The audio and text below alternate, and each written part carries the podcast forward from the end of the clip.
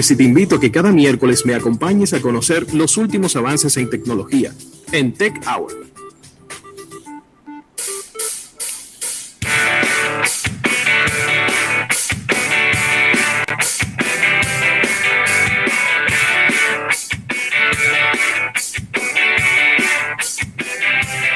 Bueno, Rafael, y déjame aprovechar este, estos momentos para saludar a las personas que nos acompañan a través de nuestro live en YouTube. Está Alejandro Montero, está Junior Alberto de Frías, está Valentín Yunes, directo desde la ciudad Corazón.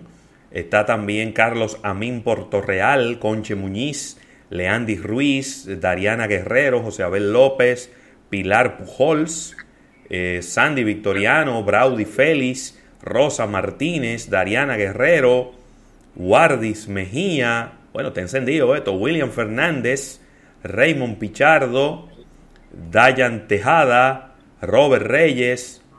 Bueno, ahí está todo el vivo, Rafael. Está todo el mundo aquí. Saludos a todos. Loco por escuchar lo que Isaac Ramírez tiene que decir para defender al Microsoft Duo. ¿A quién? Al Microsoft Duo, que nos lo comimos con yuca casi hace unos minuticos.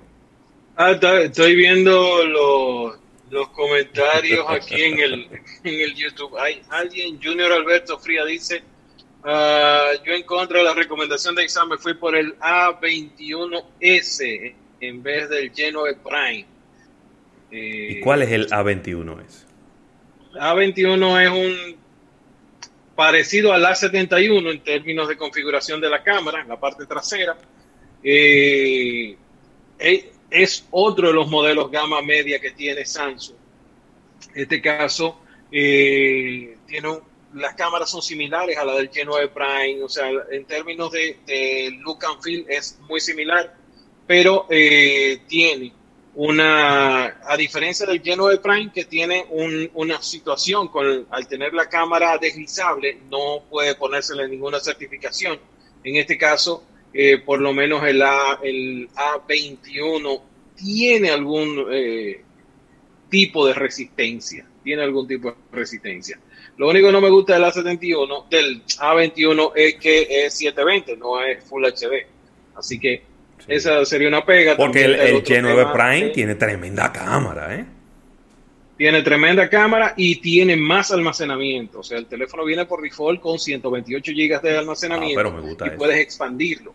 En el caso de el, del A, del A, es que son tantos, A21S de Samsung, viene con 64 de base eh, el almacenamiento. Así que, eh, no sé, yo siempre voy a preferir tener más... más entonces no entendía, eh, Junior, él te pregunta a ti, tú le dices que el G9 Prime, entonces el tigre se fue en contra de la recomendación tuya. déjame ver, déjame ver. bueno. Yo tuve un Windows Phone, dice Alejandro Montero. Ok. Isaac. Ah, Tú no estás oyendo el programa, así que tú no estás viciado en lo más mínimo. Hablemos de Microsoft Duo y qué tú piensas del producto, hablando de las especificaciones y que no hemos hablado nada de eso, no hemos hablado del producto, de las especificaciones, sistema operativo ni nada. Estábamos hablando de la empresa y de que Microsoft no ha tenido éxito en el negocio de los teléfonos inteligentes. Pero ha estado haciendo, ha estado haciendo el trabajo. Déjame decirte ha estado haciendo el trabajo. Eh, ok, hablemos de Duo. ¿Qué tiene adentro? Esto tiene un Snapdragon 855 que es de Qualcomm. Es el último, el último procesador que hay, o sea, es el que tiene el S20 eh, Ultra, o sea, de la Note 20 para atrás es el procesador que tiene. En términos de almacenamiento, eh, aquí estoy, estoy, estoy, estoy uh, duración de batería, eh, tiene una duración estimada de 15 horas reproduciendo video, 10 eh, días si tú dejas el teléfono en espera y 27 horas de conversación. Tiene una batería de 3577 mAh. Ah, viene en la caja un cargador rápido de 18 watts.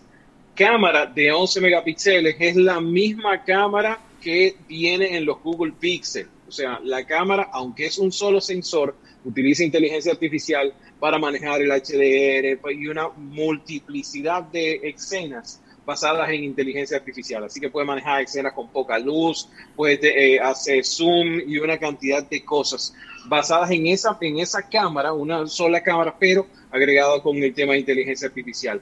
Una buena cosa es que te permite grabar en 4K a 60 frames por segundo, igual en 1080 o a Full HD a entre 60 y, entre 60 y 30 frames por segundo.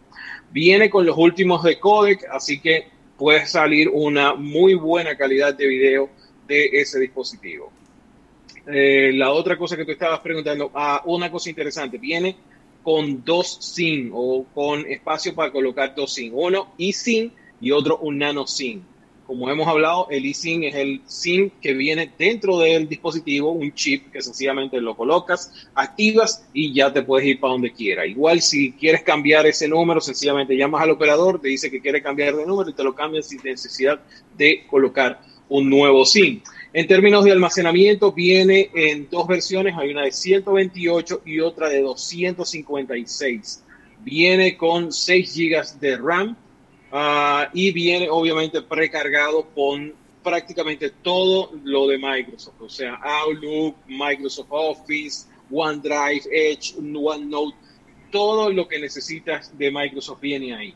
Ahora, lo interesante de este dispositivo es que vas a poder correr las aplicaciones de Android en él, o sea, como si fueran las aplicaciones nativas. Y por eso quizás se tardó más en, salir al mercado, porque este eh, equipo se presentó hace nueve meses, cuando se hizo el, primer, hey, miren, esto es lo que estamos eh, trabajando, ¿ok? Se hizo esa, esa presentación inicial pero eh, la idea detrás de esto no es el típico teléfono que vas y te hace fotitos y lo tienes para manejar tus redes sociales, etcétera. No.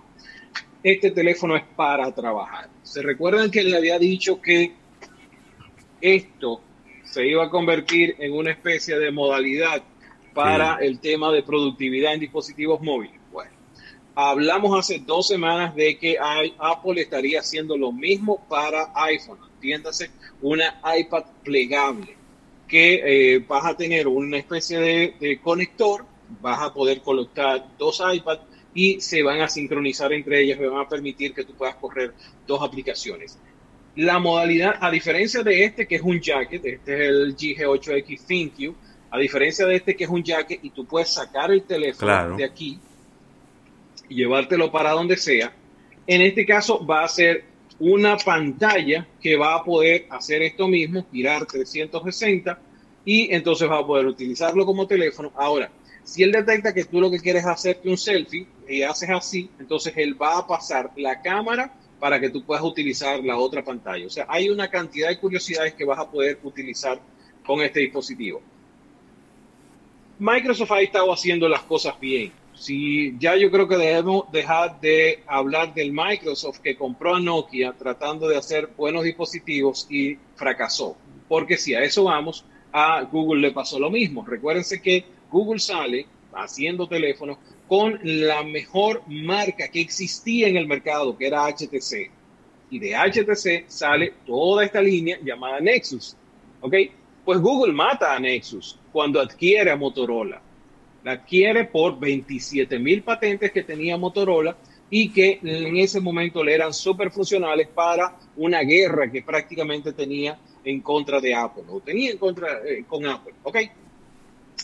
Google, con todo ese aprendizaje, con tener dos de las empresas más exitosas, porque en el momento que se compra Nokia, eh, perdón, el momento que eh, Google adquiere a Motorola, Motorola está en muy buen punto, ¿ok?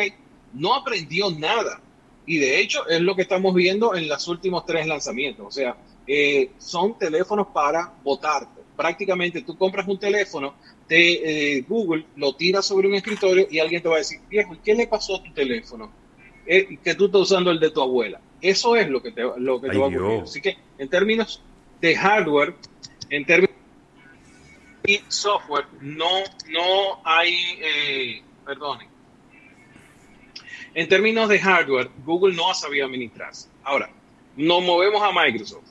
Microsoft adquirió a Nokia. No supo, hay, hay una situación y es lo misma que está viviendo Huawei en este momento. Los sistemas operativos y las tiendas de aplicaciones se nutren de aplicaciones populares. Y cuando tú no puedes hacer que los desarrolladores creen esas aplicaciones para ti, ahí mismo se va muriendo la línea. Ahí mismo se va muriendo.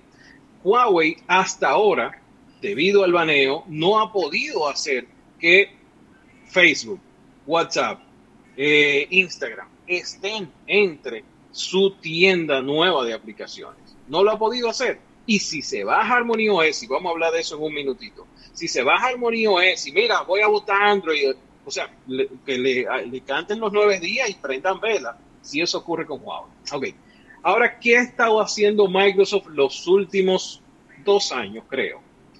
Ha estado haciendo dos cosas muy buenas. Una es yo me quité esa capa de que voy a pelear con toda la industria y de que mis productos son lo mejor y de que yo voy a estar en contra de todo el mundo porque yo tengo la posición dominante. En términos de smartphone, Nokia, ah, Microsoft ha estado colaborando estrechamente con Google y ha estado colaborando con Apple. Tanto así que lo que ocurrió este año fue la primera la presentación, cuando se hace la presentación del S20, recuérdense que subió al escenario casi eh, ovacionado tal cual estrella de rock, eh, Satya Nadella. Y eh, en ese momento se firmó un acuerdo muy importante con, con Samsung, ¿ok? De hecho, la almacenamiento ahora mismo de los dispositivos Samsung se está haciendo en la nube de Microsoft. Ya Samsung no va a bregar más con eso y el backup de las fotos, el backup de toda tu data se está haciendo en la nube de Microsoft. Eso es parte del acuerdo.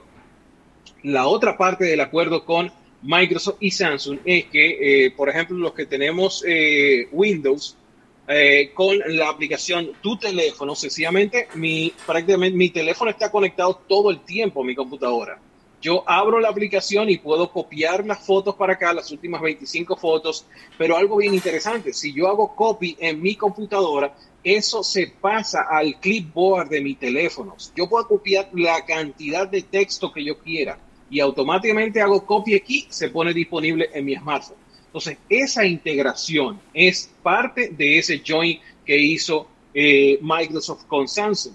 Entonces, se fue un poco más para allá y en el pasado evento de Apple también se hizo un anuncio interesantísimo de que las aplicaciones de, de, ahora no se llama Office 365, se llama Microsoft 365, van a estar disponibles de forma prácticamente nativa. Es como si Apple las estuviera haciendo. Todas las aplicaciones de Microsoft, entiéndase, la suite completa de Office va a estar disponible, pero también la sincronización y una cantidad de características que solamente estaban exclusivas para eh, dispositivos con Microsoft, con Windows, ¿ok? Entonces, ellos han estado haciendo muy bien las cosas. Uno de los ejemplos, y yo eh, en nuestro canal de YouTube hay un, un, video bastante interesante. Uno de los ejemplos es esta interfaz. Vamos a bajarle un poquito el brillo. Esto es, uh, no bajé demasiado, perdón. Hmm. Esto es Microsoft Tema, ¿ok? Tienes para acá, sí. tú te vas para acá, ¿ok? La integración que tiene esto con mi computadora, con mi Outlook, con todas las herramientas que yo utilizo de Microsoft, porque hay que decirlo, el 90% de los escritorios de las máquinas, de las laptops, vienen con Windows. Entonces, que yo pueda tener esa integración disponible en mi smartphone, Android, con, una, con simplemente instalar una, una aplicación, ya eso es un plus y eso lo está permitiendo Microsoft. Así que ellos han estado haciendo llegando a lo que no pudieron hacer con su sistema operativo, lo están haciendo de otro lado. ¿Por qué nace Surface? ¿Por qué eh, llega este dispositivo?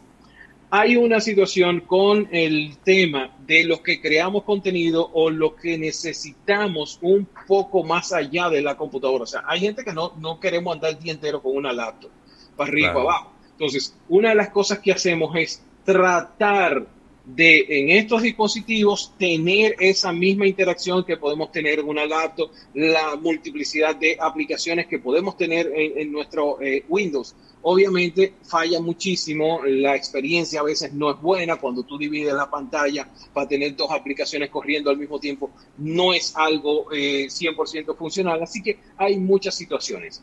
es en ese espacio en donde se va a colocar o a donde se va a deslizar un equipo como esto. Si tú ves, no tiene un precio para competir contra el último iPhone, ni tiene un precio para competir contra el último Samsung. Estamos hablando de un precio corporativo, 1.300 dólares, vamos arriba. Ok, entonces, no es el teléfono fancy bonito. Estamos hablando de un equipo que fácilmente va a reemplazar, a reemplazar tu tableta, porque estamos hablando de una pantalla abierta de 8.1 pulgadas. ¿ok?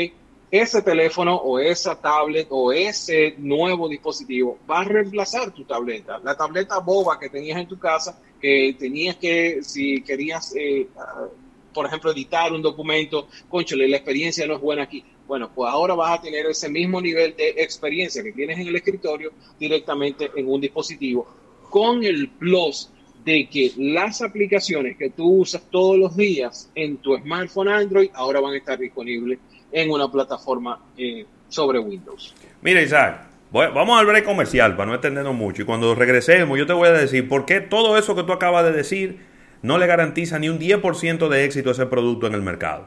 Pero venimos ahora cuando regresemos del break comercial. En un momento regresamos con más de almuerzo